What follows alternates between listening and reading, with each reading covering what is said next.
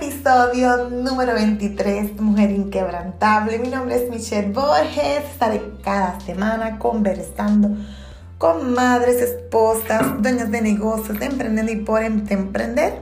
Temas que nos ayudarán a salir con el asunto y que nos llevarán de conquista en conquista.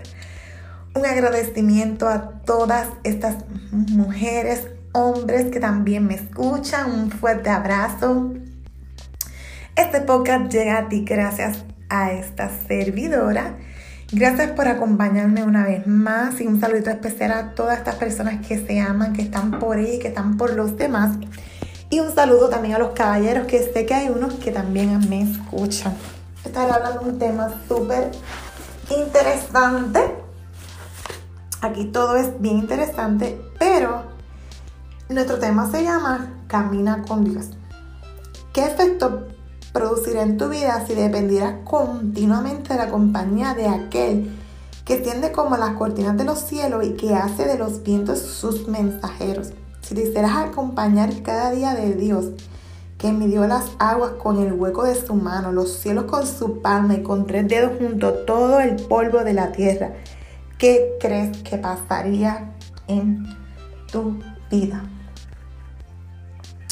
Así que mira también, hay un dato bien curioso que según algunos hallazgos hechos por la ciencia, está comprobado que la presencia de una mascota en la casa mejora el estado de ánimo, disminuye las tensiones, ayuda a evitar los problemas cardíacos y alarga las expectativas de, la vida de sus poseedores, o sea, de quien la tiene. Entonces, considerando esto, podemos deducir que si realmente la compañía de un perro, de un gato, o sea, de un hamster. Uy, no, puede hacer que todo esto tenga algo, un efecto positivo en nuestra vida. Así que imagínate cuánto más la presencia de un Dios único, absoluto, soberano, altísimo, todo poderoso. Imagínate que no sería capaz de hacer por ti si hace que la tierra tiemble que los mares obedezcan, que los demonios huyan. Imagínate qué capaz es de hacer Él por ti. Pero muchas veces estás afligida, estás agotada y piensas que todos tus planes han sido un fracaso. Y a veces te preguntas, ¿para qué tanto esfuerzo? Querida amiga, yo estoy segura de que tú puedes identificar esto. Pero sin embargo, tengo una palabra para ti que no es muy popular y es sumisión. Habrá momentos en tu vida que los que no estarás contento con la voluntad de Dios para ti. Tiempos de frustración en los que vives circunstancias que no comprende. Pero aún así debes respetar la autoridad de Dios y rendirte y someterte a su voluntad para ti. Muchas veces se nos hace difícil creer en su voluntad, en la sumisión, en, en las cosas que nos están sucediendo. Pero, sin embargo, mira lo que dice Santiago 4, 7 al 8. Dice, así que entréguense a Dios, recitan al diablo, el diablo irá de ustedes. Acérquense a Dios y Él se acercará a ustedes y Él quitará el pecado de nuestras vidas. Así que si tú confías en Él y aceptas su dirección y su participación en tu vida, es indudable que la vida va a ser una vida para ti que todo lo que te está ocurriendo tú lo vas a ver para bien. Es indudable que la vida es un misterio, pero hay un Dios que conoce todas las cosas, así que camina con Él. Yo te voy a dejar esta pequeña oración, como todas las semanas, en los podcasts. Así que mira cómo dice la oración.